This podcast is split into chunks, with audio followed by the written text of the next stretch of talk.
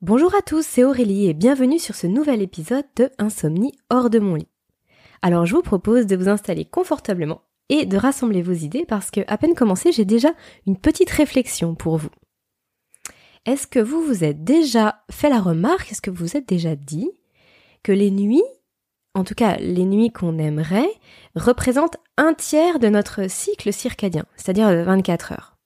On aimerait des nuits de 8 heures, ce qui représente un tiers de 24 heures. Mais alors, est-ce que ça voudrait dire qu'on passe un tiers de notre vie à dormir? Eh bien oui, c'est quand même fou, non? C'est pour ça que ça me tenait vraiment à cœur de vous parler du sommeil en tant que tel, de lui consacrer euh, ces quelques minutes pour vraiment le définir, parce que bah parce que en fait c'est super important. C'est super important et d'ailleurs si vous êtes là, c'est parce que bah, vous le savez et que vous en manquez. Donc aujourd'hui, je vous propose justement de faire la connaissance de ce fameux sommeil. On va lui consacrer euh, ces quelques minutes pour découvrir comment ça marche, qu'est-ce qui fait qu'on dort, et finalement, est-ce que dans l'absolu, on a vraiment besoin de dormir? Est-ce que tout le monde dort? Est-ce que d'ailleurs toutes les espèces dorment? Alors c'est parti.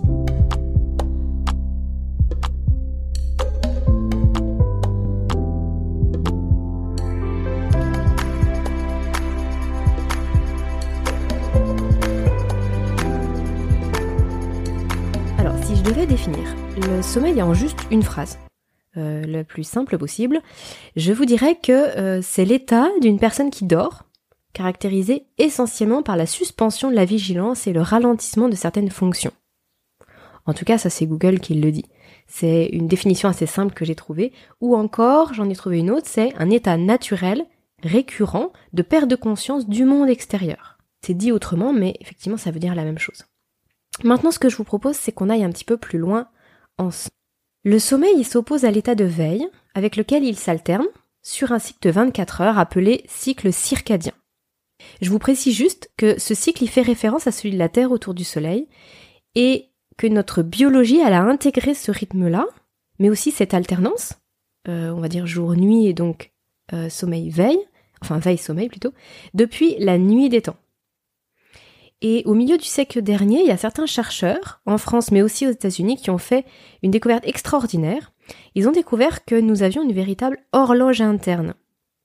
C'est pour ça que je vous dis que ça existe depuis la nuit des temps, parce que c'est ancré dans nos gènes. En fait, cette horloge interne, elle est basée sur 24 heures environ, un, tout petit peu plus d'ailleurs, 24h15, 24h30, et elle va orchestrer cette alternance au fil de la journée et puis ça au fil des jours, des semaines, etc.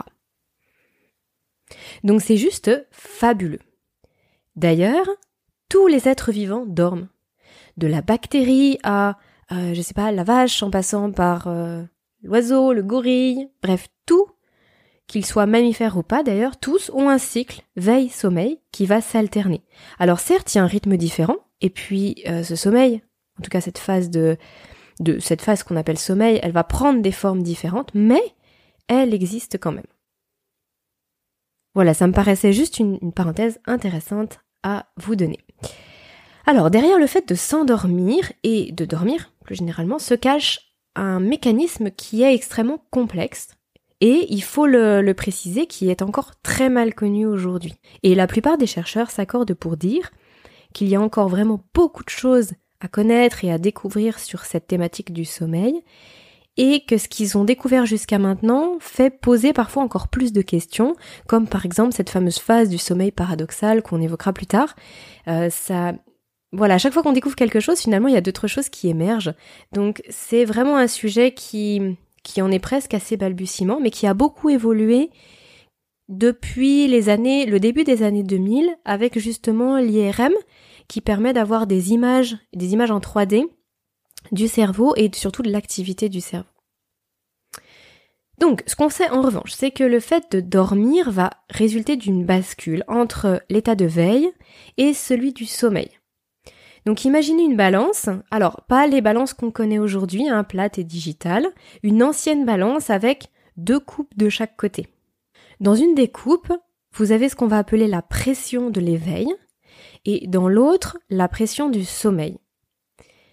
Dès que l'une des deux coupes est plus lourde que l'autre, alors ça bascule, et soit on tombe dans le sommeil, soit on sort du sommeil et on se réveille pour être dans un état d'éveil. Cette pression, bien sûr, elle va découler du temps qui passe, mais aussi euh, de, de notre activité, de l'intensité des choses qu'on va faire, mais également d'un paquet de protagonistes que j'aurai l'occasion de vous détailler par la suite, mais on peut surtout citer les hormones, et notamment la mélatonine et le cortisol. Je vais vous donner une petite image. Si on devait vous prélever une goutte de votre sang toutes les heures pendant 24 heures et qu'on étudiait ensuite les résultats sous forme de, de graphiques, on aurait deux jolies courbes qui seraient en complète opposition. Alors vous auriez celle du cortisol qui commence à s'élever vers 5 à 6 heures du matin en règle générale, qui va augmenter jusqu'à 14 heures, puis qui va commencer à redescendre pour ensuite raser les pâquerettes vers 21-22 heures. Et à l'inverse, la mélatonine, elle va disparaître presque complètement vers 5-6 heures du matin, pour commencer à réapparaître vers 20 heures et atteindre son pic vers 2-3 heures du matin, puis redescendre à nouveau. Alors pourquoi je vous explique tout ça? Déjà parce que c'est la nature même de notre alternance veille-sommeil, mais aussi parce que bien sûr les problèmes d'insomnie vont découler d'un déséquilibre, finalement d'un dysfonctionnement de, euh, de, de ce merveilleux mécanisme qu'est cette alternance veille-sommeil. C'est un petit peu comme si on mettait un caillou dans une horlogerie fine et puis qu'on regardait ce qui se passe. Bah forcément, il y aurait des choses qui tournent plus très rond. Donc le sommeil en tant que tel est un phénomène vraiment complexe. Les acteurs sont nombreux, tout comme finalement les causes de dérèglement. Elles sont si complexes et nombreuses, et du coup vous comprenez mieux pourquoi les solutions le sont tout autant. J'entends par là, elles sont dures à cerner, les solutions pour euh, pour régler ce mécanisme, pour rééquilibrer tous ces, mécanismes-là, et du coup pour bah, rétablir le sommeil et sortir de l'insomnie. Les solutions sont dures à cerner, elles sont pas toujours faciles à mettre en place en un claquement de doigts. Ça, ça prend du temps. Maintenant que ça c'est dit, voici cinq choses. Maintenant que ça c'est dit, je vais vous présenter cinq choses à retenir sur le sommeil. Déjà, les besoins de sommeil, ils évoluent avec l'âge. On a un besoin accru quand on est bébé, enfant, adolescent. Puis ensuite, on a un besoin qui est plus faible, un, temps de sommeil qui va être plus court quand on est à l'âge adulte. Concernant les personnes âgées, on dit souvent qu'elles ont besoin de moins de sommeil, mais visiblement c'est pas vraiment exact. C'est-à-dire que euh, les études montrent aujourd'hui que le sommeil des personnes âgées, des seniors, il est simplement de bien moins bonne qualité. Il leur est plus difficile d'avoir des nuits complètes. Euh, c'est pour ça que du coup, euh, les seniors vont se lever beaucoup plus tôt. Donc c'est pas parce qu'ils ont besoin de moins de sommeil, mais c'est parce qu'ils arrivent plus à dormir et que du coup, par contre, ils vont être plus fatigués dans la journée. Et là, on constate qu'effectivement, il y a beaucoup plus de siestes chez les seniors. Et aussi parce que du coup, ils, peuvent faire des siestes plus facilement. Mais voilà, c'est juste organisé un petit peu différemment. Deuxième chose, le sommeil n'est pas uniforme. Alors vous le savez peut-être, mais votre sommeil se compose en différentes phases plus exactement en trois phases distinctes qui vont s'alterner la nuit. On va retrouver le sommeil lent profond, le sommeil lent léger et le sommeil paradoxal. Alors, le sommeil profond, il est surtout présent en début de nuit. Le sommeil léger, il est plus, il est présent en plus grande quantité en fin de nuit. Et le sommeil paradoxal, lui, va vraiment alterner, euh, on va dire, euh, à partir du milieu de nuit jusqu'au réveil. Ensuite, sachez que chaque phase de sommeil a une spécificité et des caractéristiques différentes au niveau de l'activité cérébrale. Je vous parlais tout à l'heure des IRM, euh, qui permettent justement aux chercheurs d'avancer sur tout ce qu'ils peuvent savoir, sur tout ce qu'ils peuvent découvrir sur le sommeil et qui ont permis de mettre en avant des images des différents cycles du sommeil et ils ont ainsi constaté la chose suivante, c'est que le sommeil profond, il va se caractériser par une activité cérébrale très calme, avec une déconnexion très forte avec l'environnement. Et c'est pour ça qu'en fait ce sommeil, il est dit le plus récupérateur. Et c'est pour ça que ce sommeil, on l'appelle le sommeil profond. C'est dans cette phase-là, en tout cas dans ces phases-là, que le corps va le mieux se régénérer. C'est pour ça qu'on dit souvent que le sommeil profond, c'est lui qui est le plus récupérateur. Ensuite, on a le sommeil léger. C'est un état qui est euh, assez similaire mais qui va être moins intense dans ses caractéristiques. C'est-à-dire que là, on est plus facilement réveillable. Je sais pas si ça se dit réveillable. En tout cas, on peut, on est, voilà, on peut être plus facilement réveillé. On est plus sensible au bruit, par exemple. Euh, et puis les, et puis il est un petit peu moins récupérateur. Quant au sommeil paradoxal, il est souvent plus connu puisque c'est celui des rêves. Donc c'est vrai qu'on en entend assez souvent parler. Et là, par contre, alors là, c'est assez stupéfiant quand on regarde des images.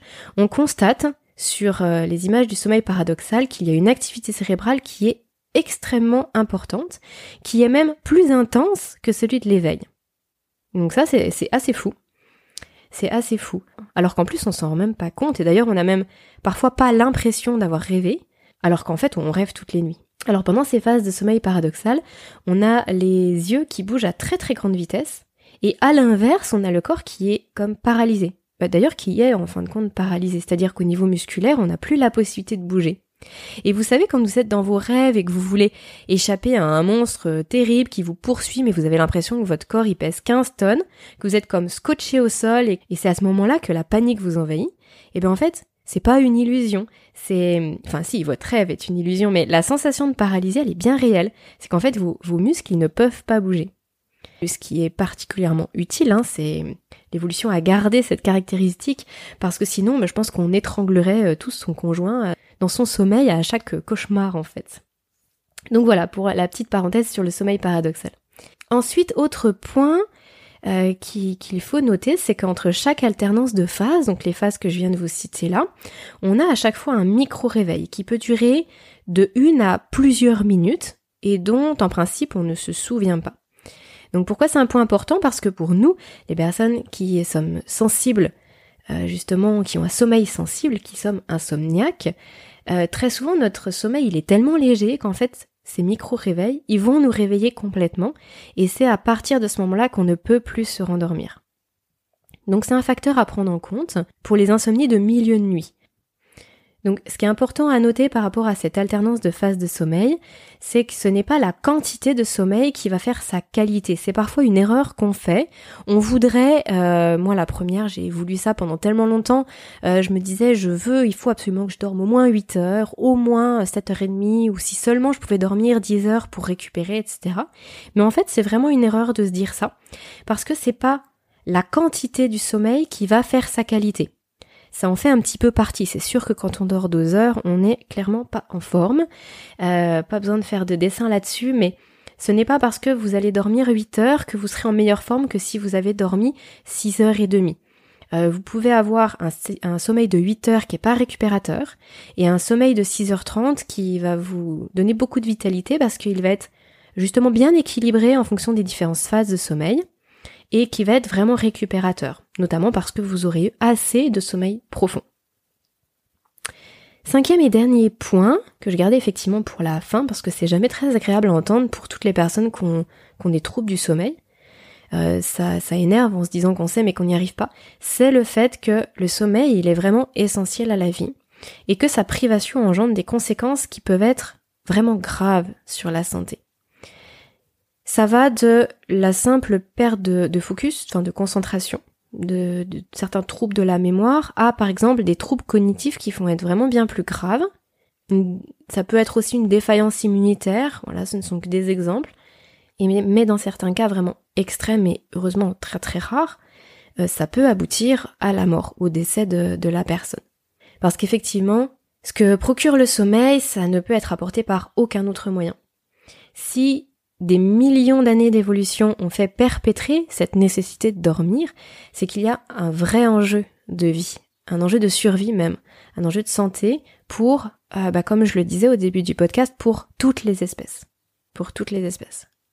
Donc je profite de ce point pour vous féliciter, euh, vous qui m'écoutez là en ce moment, pour vous féliciter d'avoir vraiment conscience que le sommeil c'est un enjeu majeur, et pour chercher des solutions pour justement sortir de cette insomnie parce que c'est pas une situation qui dans laquelle il faut rester euh, longtemps. Euh, à terme, il y a vraiment des conséquences sur la santé et donc le plus tôt on s'en sort, le mieux c'est. Euh, moi j'ai attendu beaucoup beaucoup trop longtemps pour prendre les choses en main et c'est vrai que maintenant quand je regarde en arrière, je me dis c'est dommage, j'ai perdu beaucoup de temps et, euh, et, voilà, ça a engendré beaucoup de choses très négatives. Donc je vous félicite euh, aujourd'hui d'être dans cette dynamique-là, d'être dans cette démarche et de chercher à trouver des solutions. Voici les points euh, essentiels qui peuvent définir de façon globale, on va dire, le sommeil. Maintenant qu'on a vu tout ça, vous vous dites peut-être, ben, tout semble bien prévu, tout semble bien huilé, bien organisé par mère nature, mais alors, qu'est-ce qui cloche chez nous? Qu'est-ce qui fait que certaines personnes vont dormir comme des bébés? Et d'autres sont en galère permanente, comme vous, comme moi, comme moi je l'ai été, comme près de 15% de la population. Euh, aujourd'hui, les chiffres tournent autour de 15% pour une insomnie sévère et bien plus quand il s'agit juste de troubles du sommeil. Eh bien c'est justement ce que nous allons voir dans le prochain épisode. Alors je vous souhaite à tous la meilleure nuit possible et je vous dis à très vite.